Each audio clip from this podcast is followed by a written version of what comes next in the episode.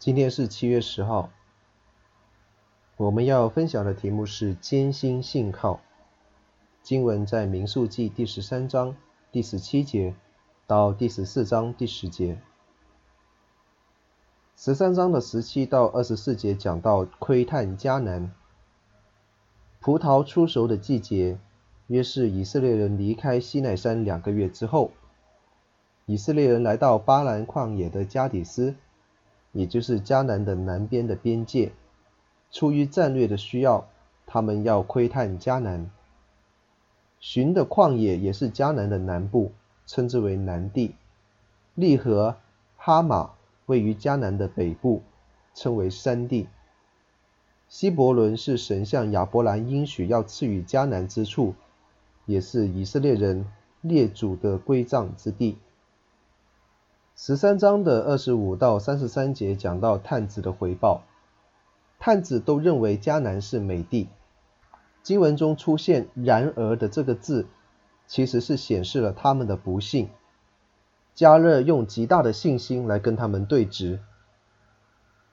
十四章的一到十节说到全民的背叛，以色列人不光是怨天尤人，而且要走回头路，扭曲了神的救赎计划。因此被视为背叛神。摩西和亚伦的俯伏，并非向百姓求饶，乃是像约书亚和加勒撕裂衣服一样，表达震惊和哀动。应许之地是神恩典的明证，探子也认同那里确实是佳美之地。他们甚至在祖先领受应许的希伯伦一带流连。然而，探子的着眼点并不在神的恩典，而是在承受应许过程当中的困难。他们不再留意神，只留意神所赐的地。这种舍本逐末、反客为主的心态，导致他们不去注目赐地的神，所以未能够无视当地的凶险。信仰之旅并非是走在平坦大道之上，若单看路途的险阻，实在会叫我们寸步难行，甚至想要退出旅行。但是试想想，在考试的时候，同学纷纷作弊，若自己坚守忠实的信仰原则，会带来怎么样的成绩？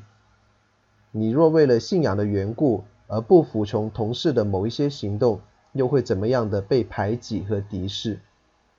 现实距离耶稣基督应许的丰盛生命实在是太远了。只有像约书亚和迦勒那样注目在神的大能和恩典，才会让我们在信仰之旅上屡险若夷。有哪一些事情你觉得如果坚守信仰的原则就会遭受亏损的呢？记得那一些只是眼前的、马上的亏损，真正的祝福在于神，而他又是赐福的神。愿主赐给你信心和智慧。选择赐恩的神，过于神赐的恩。